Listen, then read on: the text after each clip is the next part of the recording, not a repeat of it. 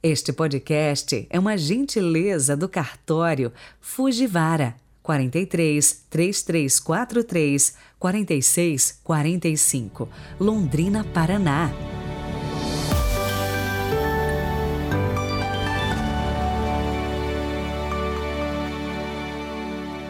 Sexta-feira, 16 de dezembro de 2022. Sejam bem-vindos. Final de semana chegando e a gente interagindo com a palavra de Deus, especialmente pelo testemunho, porque a palavra se transforma em atos, em realização das promessas. A nós é exigido a fé, crer, esperar, é claro, fazendo a nossa parte para que o reino de Deus seja melhor recebido por todos nós. Rezemos.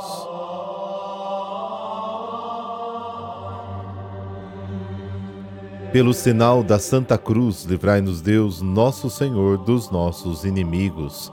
Nós os pedimos, ó Deus Todo-Poderoso, que a vossa graça sempre nos preceda e acompanhe, para que, esperando ansiosamente a vinda do vosso Filho, possamos obter a vossa ajuda nesta vida e também na outra. Amém.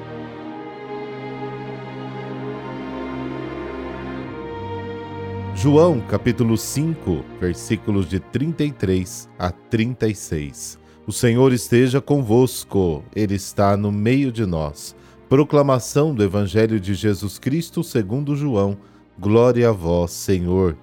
Naquele tempo, Jesus disse aos judeus: Vós mandastes mensageiros a João, e ele deu testemunho da verdade. Eu, porém, não dependo do testemunho de um ser humano mas falo assim para a vossa salvação. João era uma lâmpada que estava acesa e a brilhar, e vós, com prazer, vos alegrastes por um tempo com a sua luz. Mas eu tenho um testemunho maior que o de João, as obras que o Pai me concedeu realizar. As obras que eu faço dão testemunho de mim, mostrando que o Pai me enviou. Palavra da salvação, glória a vós, Senhor.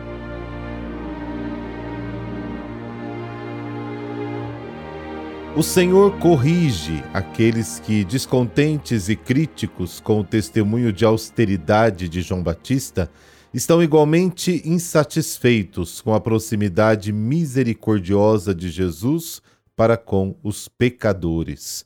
Ele os compara àquelas crianças entediadas, choronas, que nenhuma brincadeira satisfaz.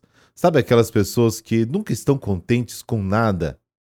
É uma lição importante porque focaliza um certo infantilismo que às vezes estagna no coração dos fiéis.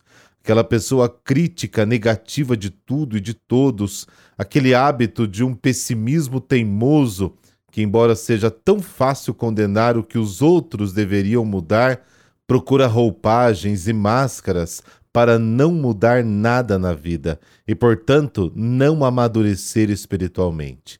Estamos exatamente no oposto da infância espiritual, como nos apontou Santa Teresinha do Menino Jesus. Nos tornamos infantis ao invés de sermos maduros e simples. Quando Jesus admoestava: Se não vos tornardes como as crianças, não entrareis no reino, nos convida a ter aquele olhar simples que sabe acolher a vida tal como ela se apresenta e se exercita em perceber em todos e em tudo o que há de positivo e, valorizado, faz crescer o reino de Deus em nós e ao nosso redor. Jesus nos ensina e nos pede para que sejamos como as crianças e não que sejamos infantilizados.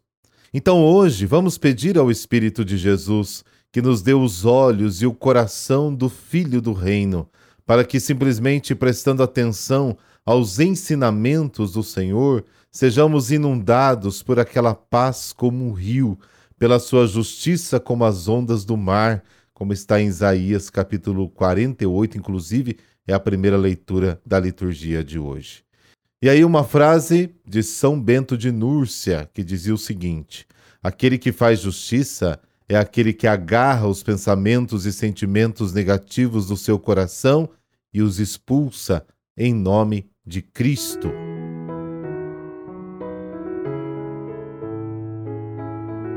Santa Adelaide, filha do rei da Borgonha. Adelaide nasceu em 931 e cedo casou-se com o rei Lotário II da Itália, ficando viúva três anos depois.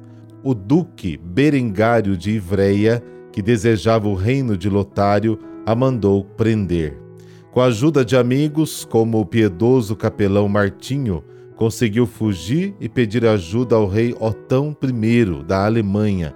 Este se apaixonou por ela e, casados, assumiu ele o trono da Itália. Anos depois, como recompensa por expulsar os invasores das terras pontifícias, Otão recebeu a coroa imperial que pertencera a Carlos Magno, dando origem ao Sacro Império Romano Germânico, o qual duraria mais de oito séculos. Falecido Otão I, Adelaide foi regente até a maioridade do filho, Otão II, que em 971 se casou com a princesa grega Teofânia.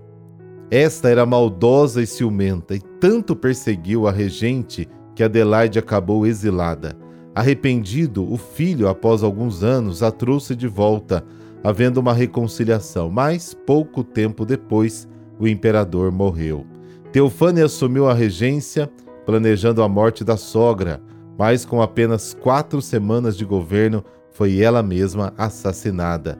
Novamente como regente, agora do neto Otão III, Adelaide retomou suas obrigações políticas e também religiosas.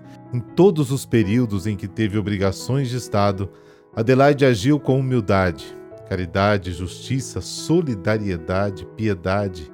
Entendia que a prosperidade e felicidade de uma nação dependiam da bênção de Deus. Por isso procurou que o povo vivesse no santo temor do Senhor, empenhando-se para que fossem fielmente conservados os costumes e usos da vida cristã. Santo Odilão, abade e seu biógrafo, dizia dela que o trono não a deixou orgulhosa, permanecendo imperturbavelmente humilde. Humilde na prosperidade, era paciente e conformada na adversidade, sóbria e modesta no comer e vestir, constante na prática dos exercícios de piedade, penitência e caridade, era o modelo de uma perfeita cristã. Após a segunda viuvez, Adelaide dedicou-se cada vez mais no auxílio da igreja, ajudando os pobres e necessitados e fundando vários mosteiros. Em um desses mosteiros, recolheu-se nos últimos anos de vida, falecendo no dia 16 de dezembro do ano 999. Deus de infinita misericórdia, dai-nos a graça de, por intercessão de Santa Adelaide, vossa fiel seguidora, obtermos governantes que de fato se preocupem em buscar as vossas bênçãos sobre o povo e a nação, e famílias bem estruturadas no fundamento do matrimônio, edificando na grandeza que concedestes a maternidade e a estabilidade de todos. Pelas mãos da Sagrada Família, Jesus, Maria e José. Amém. Abençoe-vos o Deus Todo-Poderoso, Pai, Filho, Espírito Santo. Amém. Bom final de semana. Não deixe de ficar e aproveitar da companhia da sua família, se possível, descansar na alegria e na paz.